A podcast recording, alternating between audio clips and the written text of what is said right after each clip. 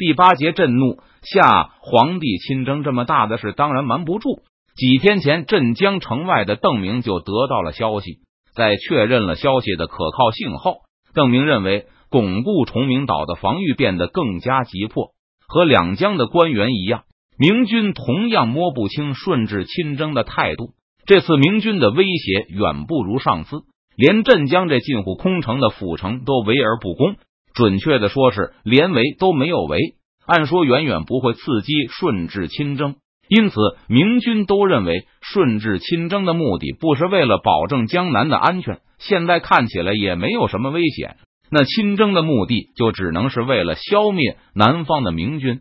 如果我现在退兵，那么舟山就会陷入危机。想想也知道，如果顺治真的出征了，那就是为了面子，也要打上一两仗才能返回北京。首当其冲的必然是崇明和舟山。因此，邓明放弃了立刻撤兵的打算。他和周培公的协议是尽快撤兵，并不在两江境内借故停留。但这个尽快是多久，还没有明确规定下来。张煌言和马逢之的部队虽然人数不少，但若论战斗力，肯定无法和邓明的直属部队相比。此外，邓明还拥有大量的船只，加上舟山军所有，对江南的清军具有压倒性的优势。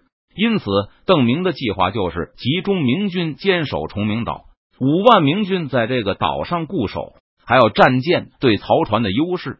邓明觉得，即使是顺治亲征，也拿自己无可奈何。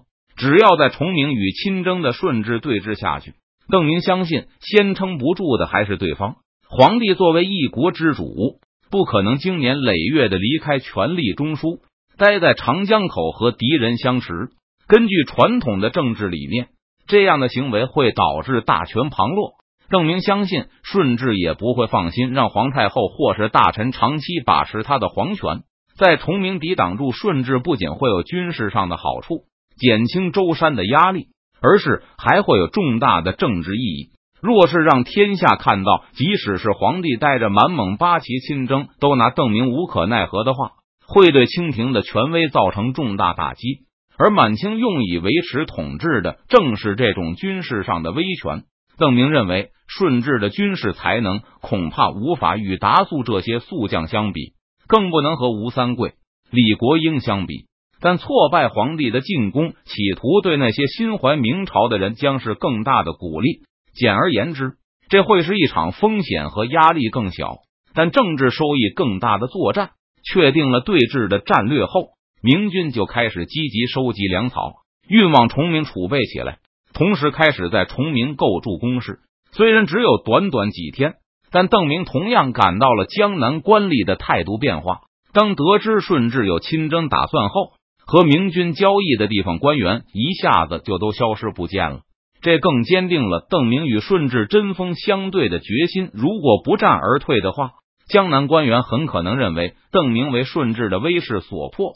心虚逃窜，这种军事上的威慑是此消彼长的关系。顺治人还没有出京，邓明就抛下自己的盟友落荒而逃，那种印象足以动摇盟友对自己的信心，也会大大助长清廷的气焰。若是清帝携数万八旗兵而来，要与我在平原上一战的话，我还真说不定要考虑退兵。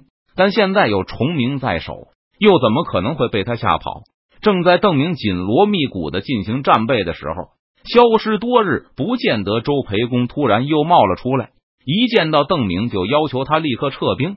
周培公同时还带来了顺治的二封圣旨。无论如何，邓明获得消息的速度还是比不上满清高层。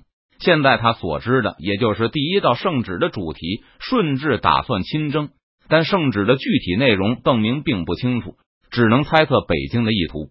一见到邓明，周培公就苦苦哀求邓明火速撤兵，并仔细给邓明分析圣旨上的措辞和含义，指出顺治这趟很大程度是因为看邓明不顺眼才出来的。你的意思是，你的皇帝是在北京闷得慌，或者是有什么不开心的事，所以才来江南溜一趟吗？虽然承认周培公分析的有道理，自己也看过了顺治两道圣旨的副本。但邓明还是有些难以置信。是啊，我也觉得奇怪啊。周培公同样对顺治的心血来潮很是不解。不过皇帝是不受任何规矩约束的，既然顺治要胡闹，那做臣子的也只得奉陪。想到这里，周培公就把心里的一个疑惑提了出来：是不是邓提督和皇上有什么私人恩怨？对此，邓明断然否认。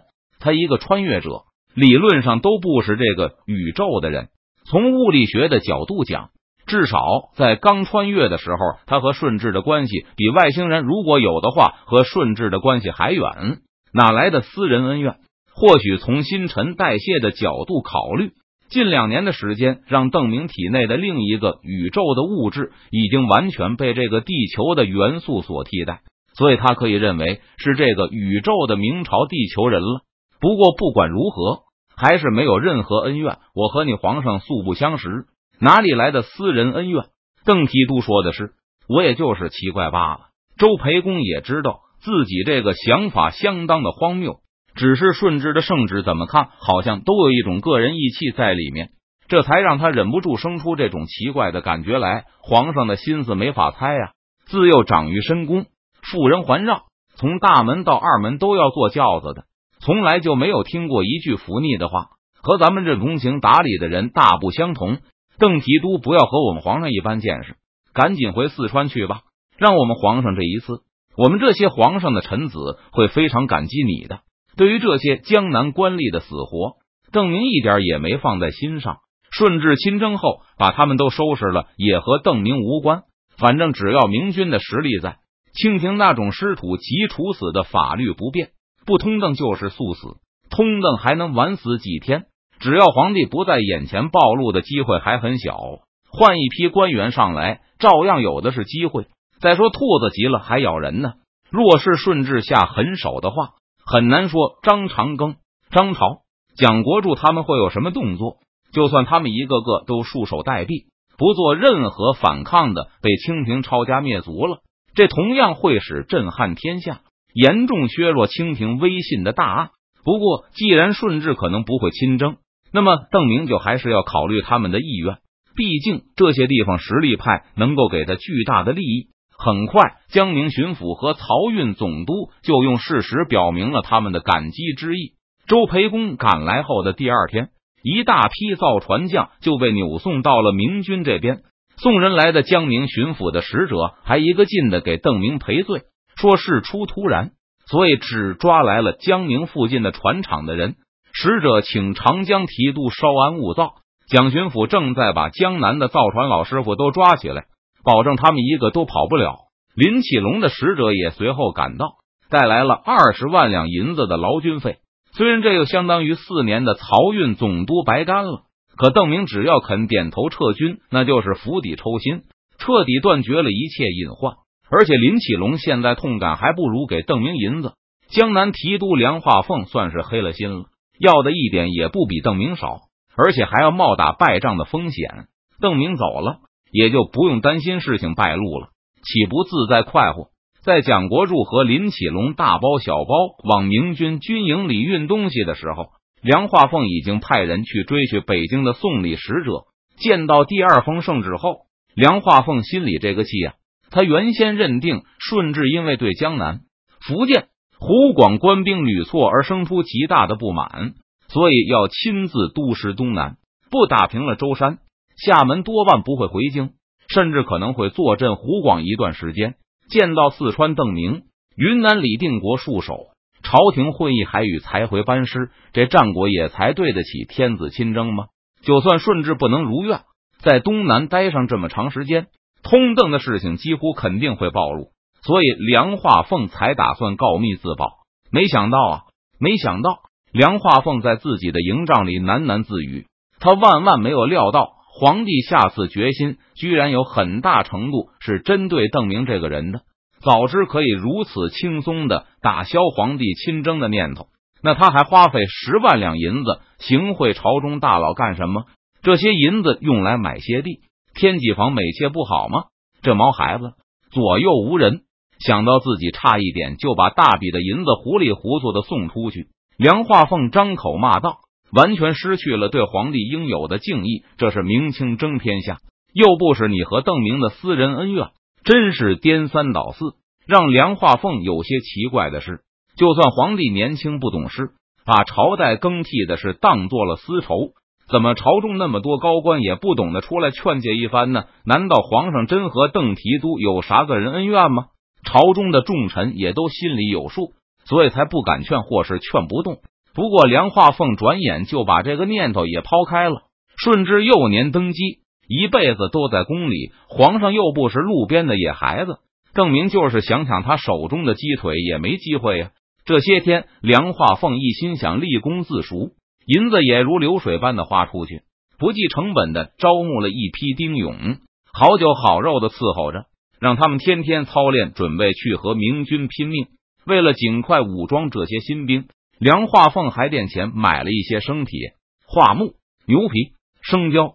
本来还可以指望向漕运总督报销，现在看来也是泡汤了。赶快停操！梁化凤越琢磨越觉得银子花的冤枉，急忙传令把操都停下，招募来的丁勇都解散。这个月不用出操了，下个月的操也不用出了。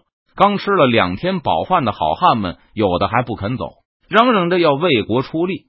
听说营中喧哗后，梁化凤更是大发雷霆之怒：这是军营，不是养闲汉的粥厂，谁不肯走，就给老子乱棍打出去！